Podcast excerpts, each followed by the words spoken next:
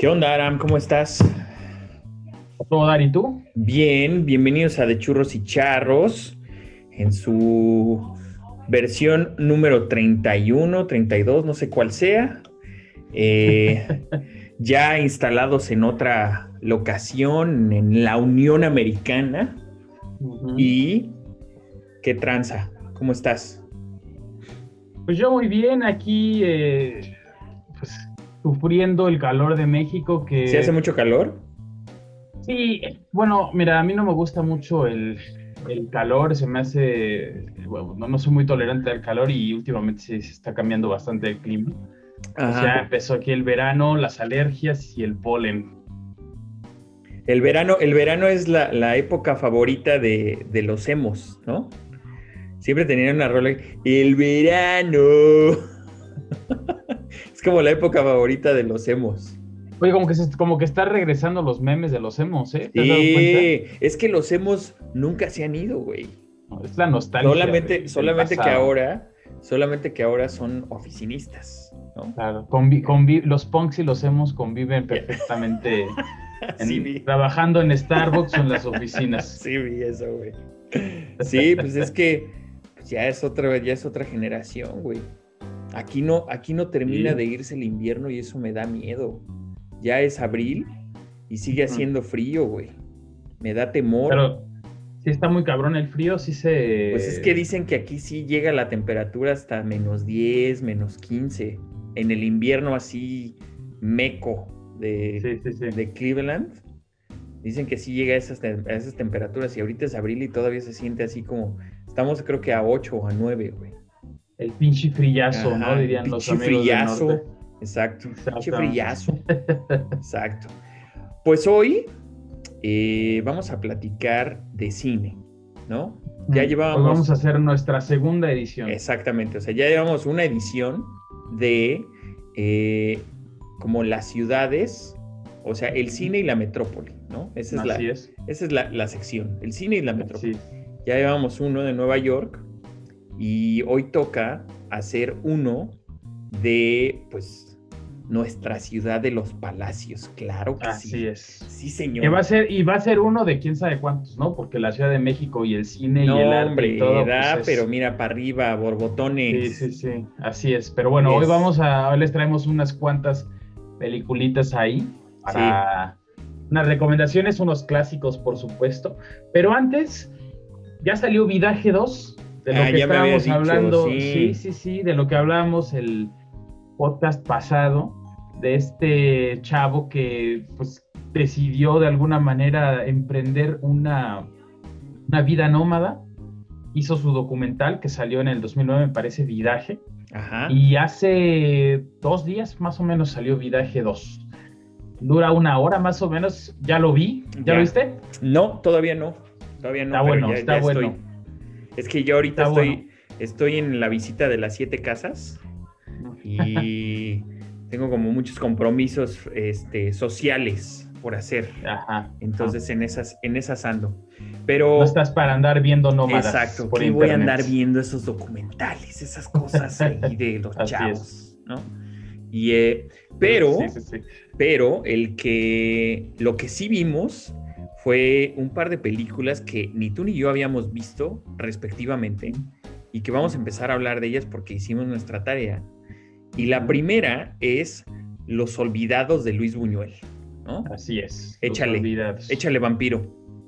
Pues Luis Buñuel, ¿no? Este director, pues, algunos dicen surrealista, pero la verdad es que es un director bastante versátil español. Algo que tu, una de sus etapas muy interesantes en la vida fue el cine mexicano. Cine que empezó su etapa de cine mexicano, porque hizo cine, no, no cine en México, sino cine mexicano con actores mexicanos. Con producciones mexicanas. Exactamente, exactamente. Empezó con una película que se llama El Gran Calavera. A lo mejor muchos de ustedes no la han escuchado, pero vieron el remake del Gran Calavera, que se llama nada más y nada menos que Nosotros los Nobles. Exactamente. Esa película mucha gente no, no conoce que es un, remake, ¿no? Un remake precisamente de Luis Buñuel y su siguiente película, que fue en el año de 1950, es la película de Los Olvidados. Y es una película pues muy interesante porque habla precisamente de un ciclo de personas olvidadas en la sociedad, ¿no? O sea, principalmente el tema pues es la pobreza, pero una de las interpretaciones, ¿no? De las muchas interpretaciones que hay es que pues son mujeres olvidadas por sus esposos que tienen que sacar a sus hijos y estas mismas mujeres olvidan a sus hijos y la sociedad en general olvida a estas a este grupo pues de pobreza, ¿no? Claro.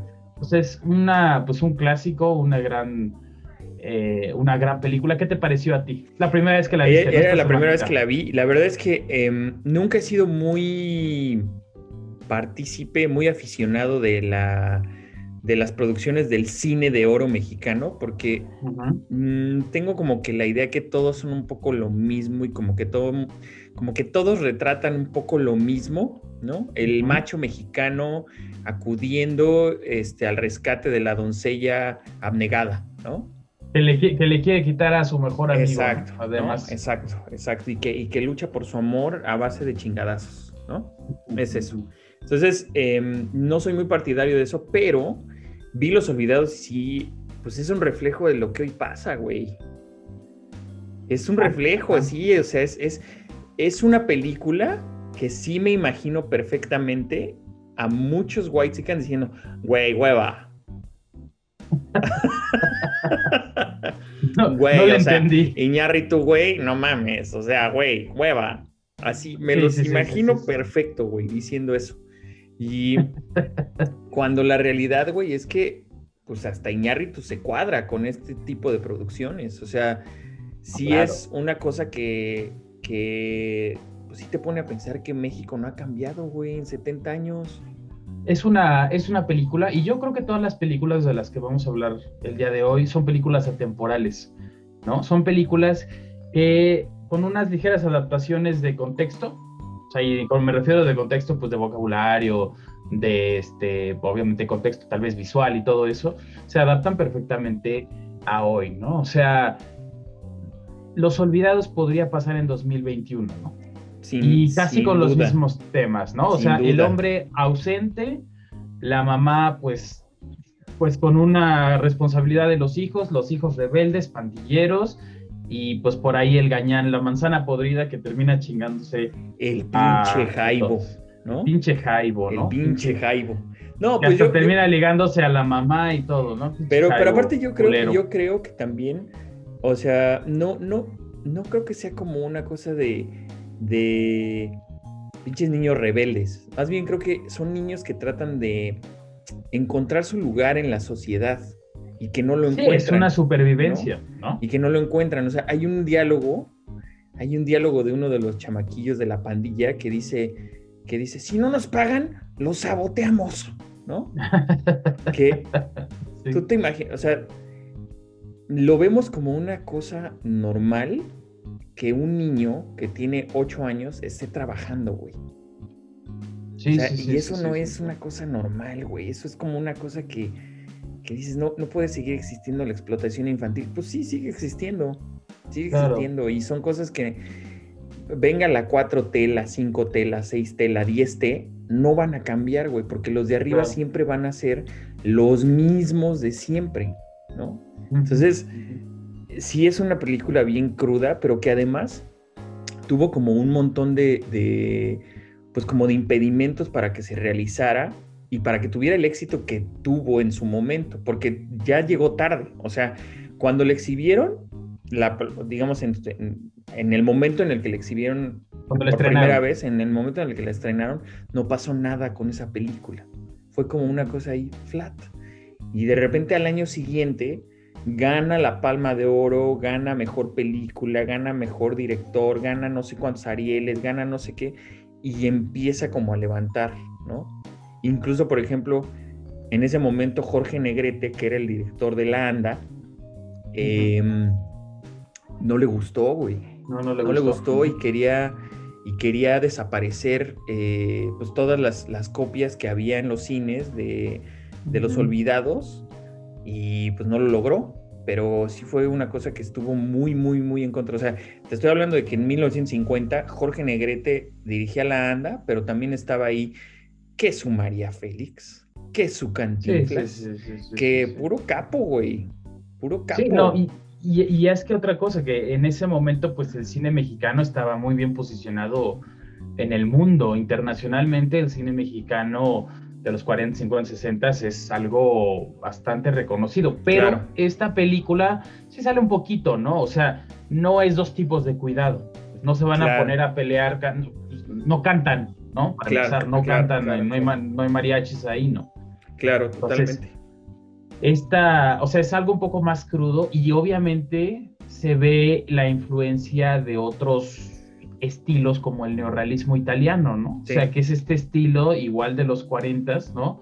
Con directores como Vittorio De Sica, que, que dirigió el, los ladrón, el, bueno, ladrón de bicicletas en español, pero es ladrones de bicicletas, y que pues lo que hace retrata precisamente esta Italia de la posguerra en la que hay hambruna, hay eh, crudeza, hay pobreza, la gente se las ve muy, muy negras, y es casi casi como que una fotografía que se va moviendo, ¿no? Casi como una eh, toma de los Lumière ahí que salen, como la fábrica, ¿no? La salida de la fábrica, tienen por ahí un, un video los Lumière, que pues es gente saliendo de la fábrica, ¿no? Eso es algo un poco similar, si hay una historia, pero es un retrato de 24 cuadros por segundo de lo que está pasando en ese momento, porque incluso una característica del neorrealismo italiano que además eh, utiliza Buñuel es que muchos no eran actores profesionales. Ah, claro, muchas, muchas de, de, de, los, de las tomas o de las escenas tampoco fueron filmadas en estudios, sino pues afuera, ¿no? Claro, en locaciones. en locaciones reales, ¿no? O sea, con, con, ambientes reales y sin una producción con extras y todo eso, ¿no? Claro. Entonces, pues sí es un, yo creo que es una película que le aporta mucho a la historia del cine mexicano, sobre todo del que viene después, ¿no? Porque Ahora, actualmente, algo muy típico de las historias del cine mexicano, no vamos a hablar, pues, por ejemplo, de, las películas de Derbez y eso, que pues, son cosas un poco más de la comedia o... Todas caen. no manches Frida. No manches Frida o Guerra de Likes, ¿no? Puta madre, güey.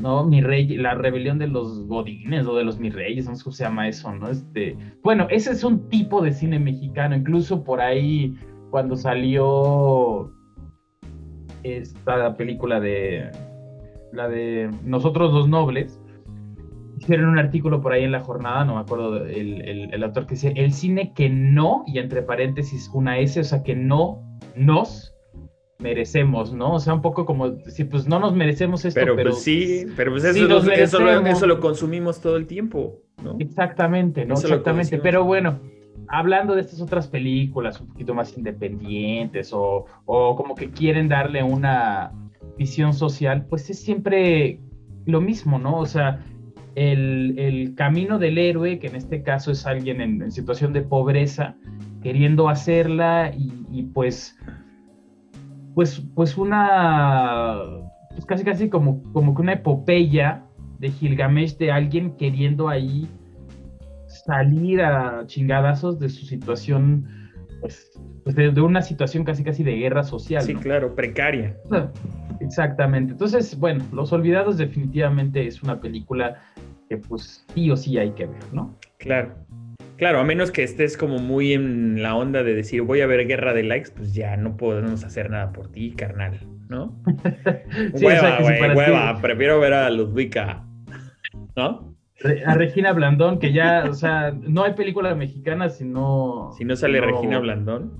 Sí, sí, sí, sí, sí. Bueno, pues está bien, o sea, digo, entiendo que hay, eh, que hay público para todo y material para todos, está bien. Eh, nosotros quiénes somos para juzgar, ¿no? Además, o sea, todo el mundo, yo creo, puede disfrutar de cualquiera de las dos películas. Y, güey, también, o sea, también hemos visto películas bien.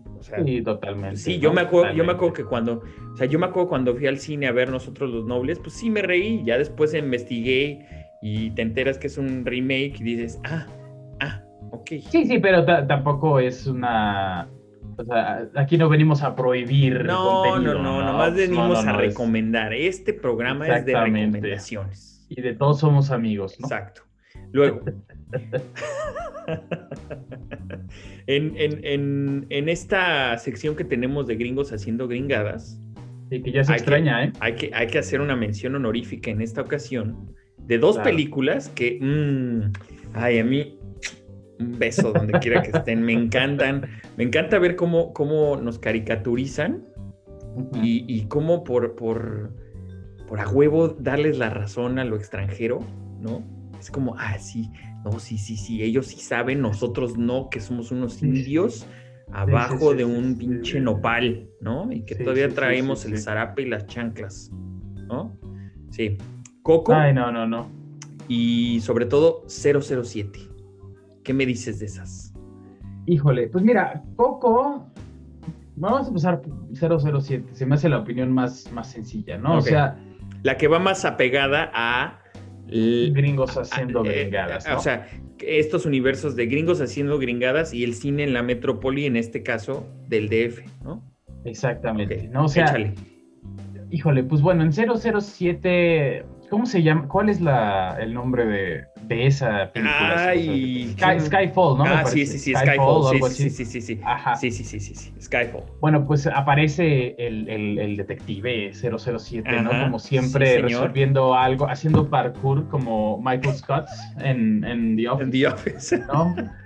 Entonces, o sea, eh, lo, que, lo que aparece ahí es un desfile, un desfile que yo no sé quién sacó esta idea de, que en la Ciudad de México se hacía un desfile para el Día de, Muertos, pero con la gente vestida como de muertos y con sus características como... Sí, sí, de Catrinas, de Catrinas. Sí, pero pues, o sea, como que la gente siempre viendo así muy seria, ¿no? O sea, siempre viendo así como que te, como que te van a matar, ¿no? Porque pues estamos en México y en México matan. En mato, claro, ok. Y el 007 no quiere que lo maten, ¿no? Exactamente, entonces está escapando en esta pues en este pues un plano secuencia gigantesco en todo toda la plancha del Zócalo en medio del, del, desfile con un filtro amarillo porque si no hay un filtro amarillo pues no es México ¿no? claro. O sea México es un desierto incluso en el Valle de México claro para, claro, claro, para los ojos del público. Muy muy al estilo de Steven Soderbergh ¿no con Traffic ajá, ajá sí sí sí sí o, filtro amarillo filtro azul filtro gris ¿no? Eh, er, una vez en, No, ¿cómo se llama esa película de Robert Rodríguez? Este, Érase una vez en México. Ah, es una vez en México, precisamente, ¿no? Con Salma Hayek. Sí, sí, sí, sí, Con Salma Hayek, bueno, ya tiene mucho que, que la vi. Entonces, pues, digo, esa idea o esas ideas que tiene Hollywood de tus pues, diferentes lugares, como puede ser México, puede ser cualquier otro lugar, pues dices, bueno, para el público gringo y todo, ¿no? A mí lo que me sorprende más es que a partir de esa película se empezó a hacer un desfile. Pues qué bonito, güey. Pero así somos. Así somos de conquistadotes. Así somos de conquistadotes y nos encanta que alguien venga y que nos diga, ¿no? Que un güero de ojos azules venga y nos diga, güey, ustedes tienen que hacer esto porque así se hace en el mundo desarrollado, güey, ¿no? Pero ustedes son tontos de hecho, hasta salieron los memes, ¿no? De, abuelo, cuéntanos cómo la, historia milenaria del desfile de, Día de Muertos. Ah, claro, pues por ahí del 2011, 2013, no me acuerdo cuándo fue, pues vino James Bond, ¿no? claro, güey. Claro, pues es que es eso. No, no, no. o sea, es que, a ver, si te pones a pensar, fíjate, yo creo que ese yo tengo una cosa con el acento chilango, ¿no? Naturalmente lo tenemos, ¿no? Naturalmente.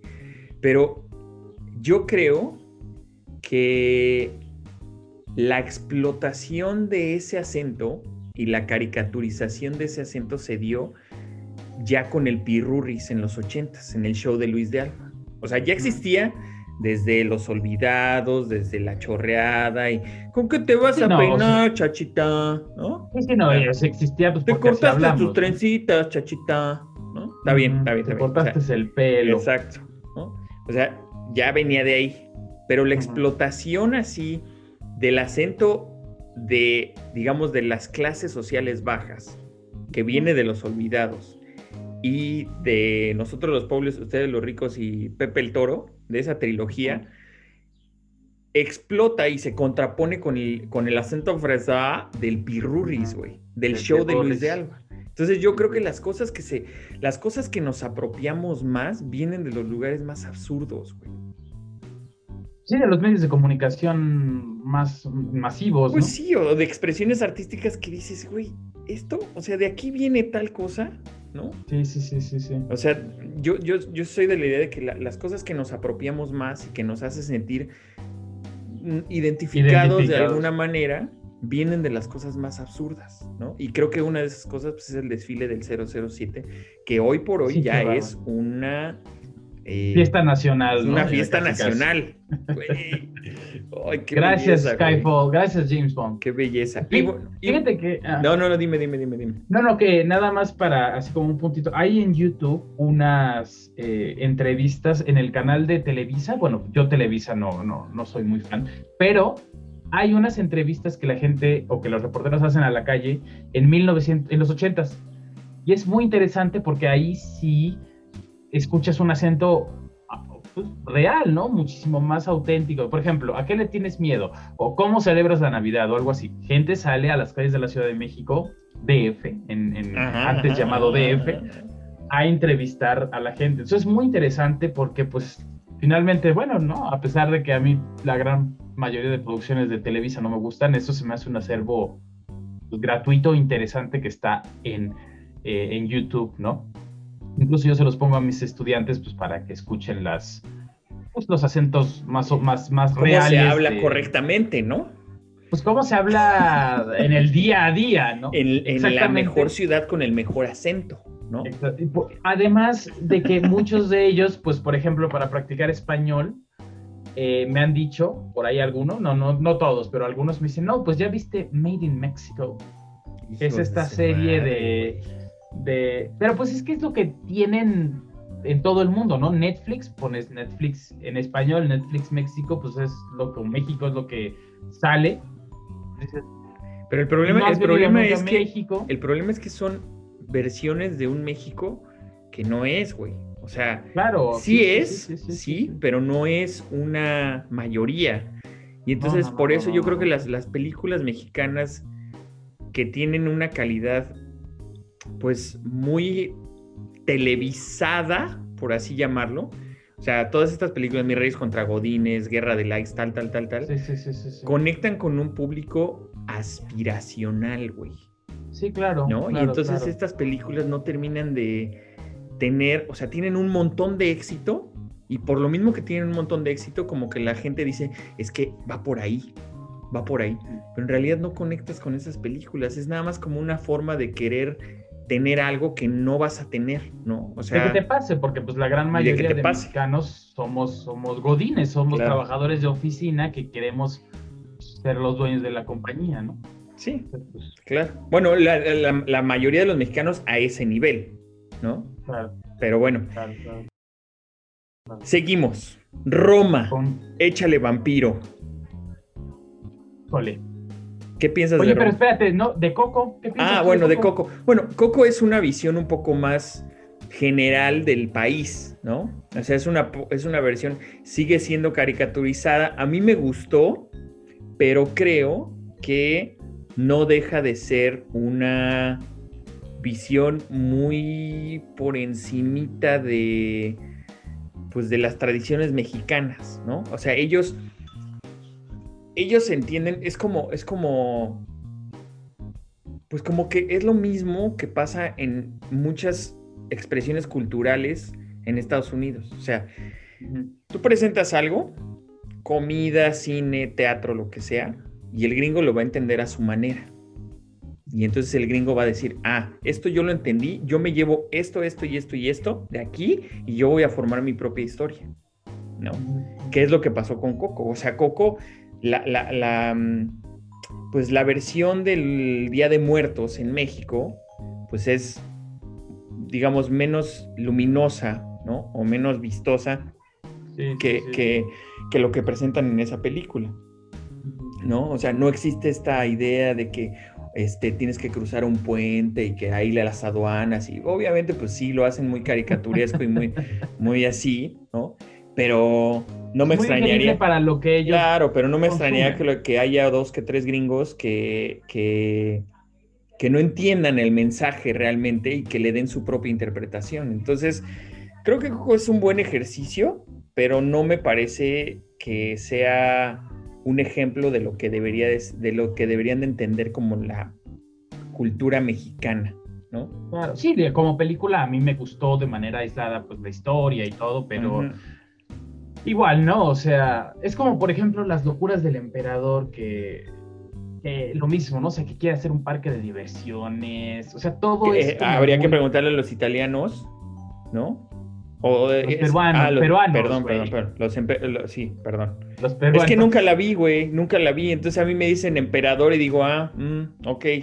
Ya estás, ya estás como, ya, ya, estás como Galilea Montijo que creía que Roma. Es que, es que nunca la vi, güey. Eh, o sea, las locuras del emperador yo nunca la vi. Bueno, pero Hércules. Ni tampoco Galilea vio Roma. Entonces. No, bueno, eso, eso, eso quedó muy bien documentado en el, en el programa número uno de la televisión mexicana que es hoy. hoy.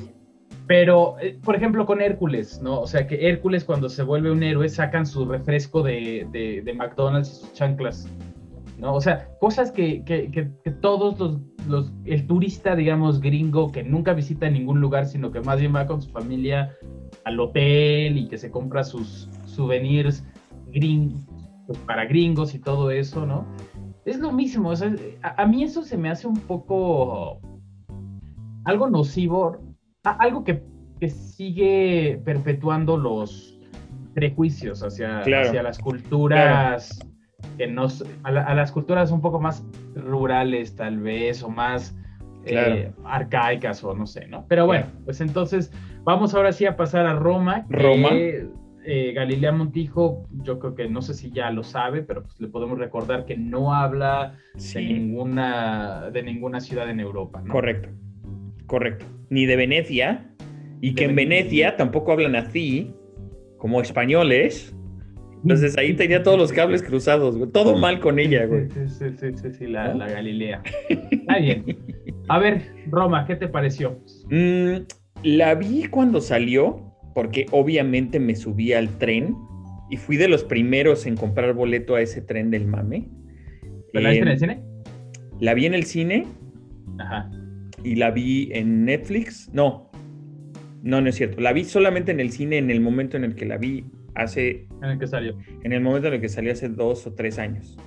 Y la vi ayer, eh, un poco para recordar el, pues como el momento y un poco de las escenas, porque lo que sucede es que un poco como que siento que, que Roma es como nuestra Pulp Fiction, o sea, como que se está haciendo una película de culto en, digamos que en cuestión de las escenas, o sea, hay un momento donde yo me acuerdo que cuando la vi, todo el mundo tenía como una escena favorita. Y la escena de Cleo en el Metropolitan, que la escena de no sé quién en el hospital, que la escena de los niños cuando ven, cuando ven al papá saliendo del cine, que la escena de no sé qué, que, o sea, como que cada uno, cada persona que la vio tiene su escena favorita, ¿no? Y, y Pulp Fiction hoy por hoy es una cosa de culto que hoy por hoy, eh, pues todo mundo puede recordar una escena en cuestión de, eh, pues, cuál es la escena favorita de Pulp Fiction. A mí Roma me parece que fue un acierto, pero fue como un acierto demasiado pretencioso. La gente cree que es una producción mexicana, no, no es una producción mexicana, es una producción de 20th Century Fox. Y al final del día, sí hay muchísimo, o sea, casi todo el talento de, la producción son mexicanos, ¿sí? Alfonso Cuarón regresó a su, a su barrio donde nació y donde, donde creció, que es la colonia Roma.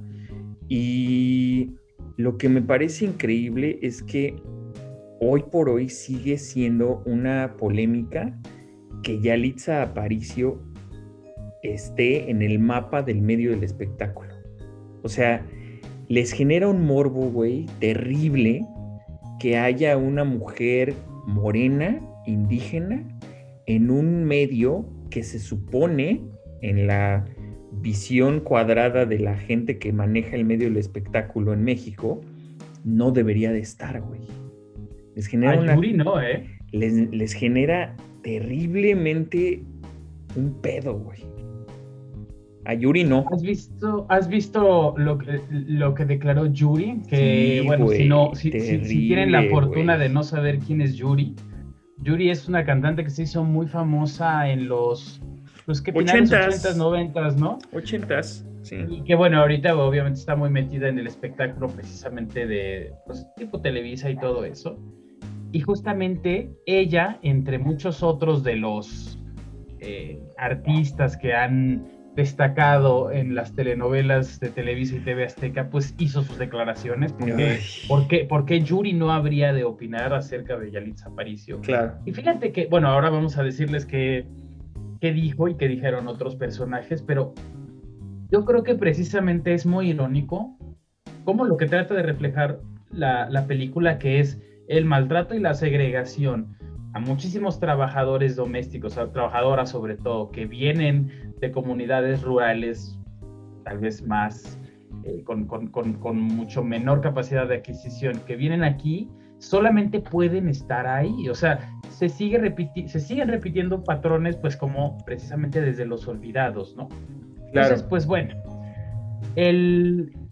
Híjole, ¿qué te pareció lo que dijo Yuri? No, ¿Qué pues dijo Yuri? ¿Te acuerdas?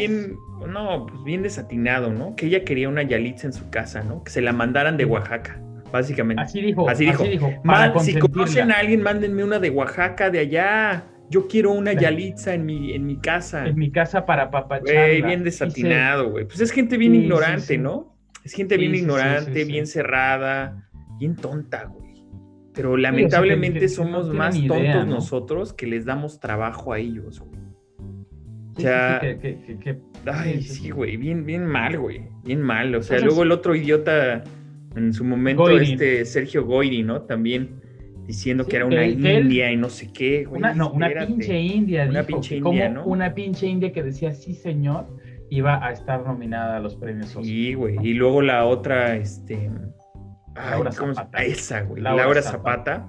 La suerte de la fea. Puta madre. O sea. Sí, sí, sí, sí, mm, No sé, no sé. O sea, yo, yo, creo que, yo creo que Roma es una buena película.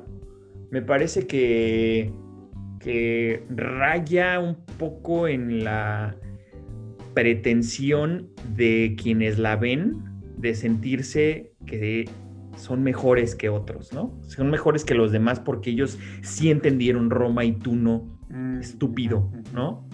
O sea, me parece que, pues, yo creo que ahorita, no sé, siento que Cuarón, Guillermo del Toro, este, y Iñárritu, pues ya obviamente están en una etapa en sus vidas en donde, pues ya son unos consagrados, ¿no? Y yo creo que es, es, lo mismo que pasa con una, con una banda igual consagrada, que ya llega el punto donde pueden hacer una película de pedos y eructos, igual funciona, ¿no?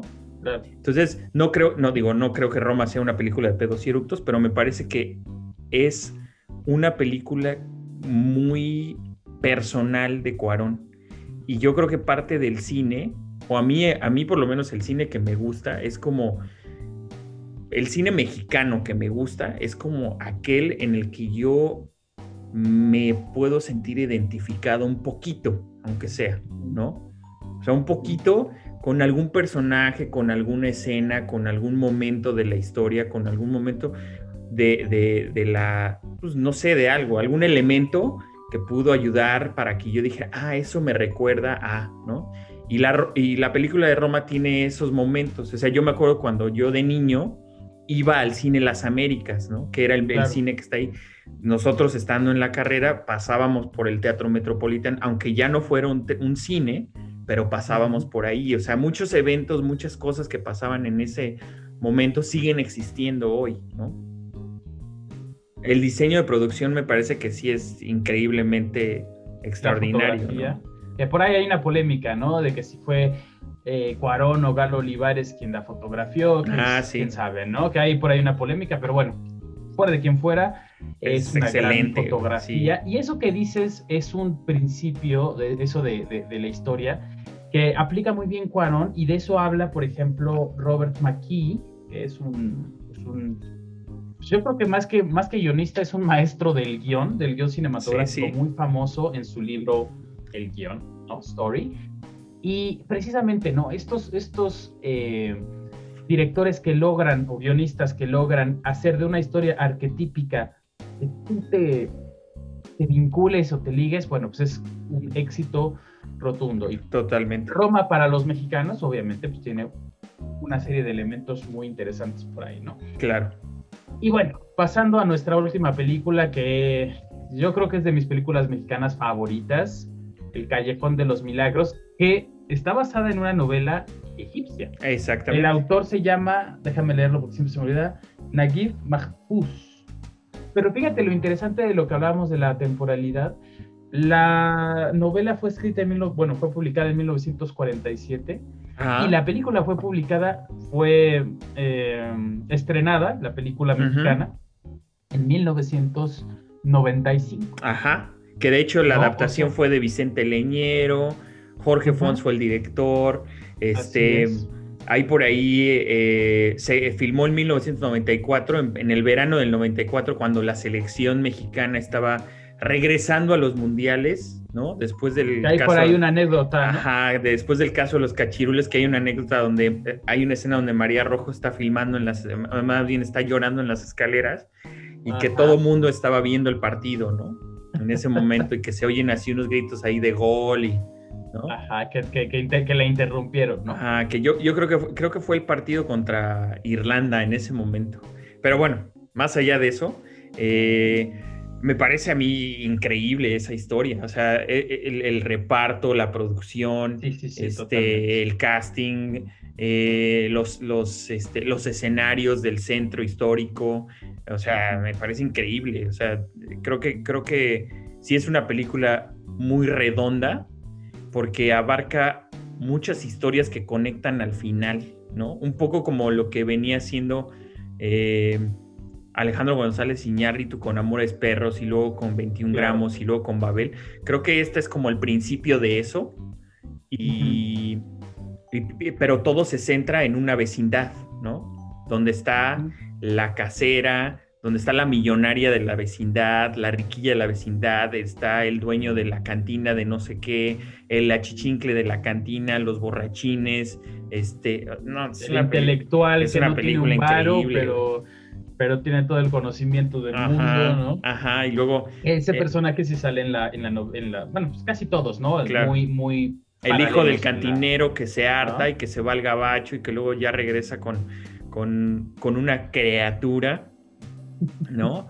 Y luego el, novio enamorado de la, de la guapita de la, de la, este, de la guapita de la vecindad que termina, que termina trabajando en una casa de citas ahí regenteada. No, o sea, una cosa increíble. A mí me encanta esa película.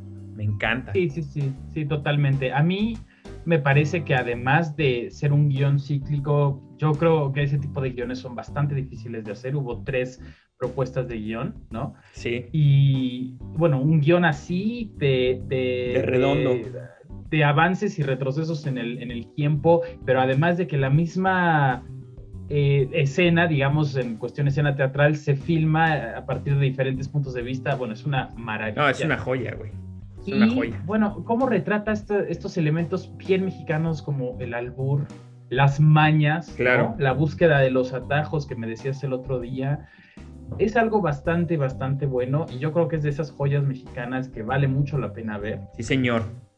Y pues bueno, en contraste, ya nomás para concluir, el cine mexicano actual, pues ahí tenemos nosotros una, pues como con una, un amor-odio, ¿no? A, pues sí, o sea, pues hay cosas, o sea, no todo está perdido, pero pues la realidad es que hay que escarbar un montón, ¿no? Hay que escarbar entre, entre eh, las obras de cine mexicano contemporáneo, cuáles son, pues, rescatables. O sea, yo de las últimas dos o tres que he visto, digamos que han estado en cartelera, ha sido Chicuarotes, ha sido Gangster Americano con Tenoch Huerta y ha sido Museo, ¿no? Reflejando un poco el cine mexicano en el DF. la de Museo de Alonso Ruiz Palacios em, es, trata de un robo que hubo en una Navidad, en la Navidad del 85 en el Museo de Antropología.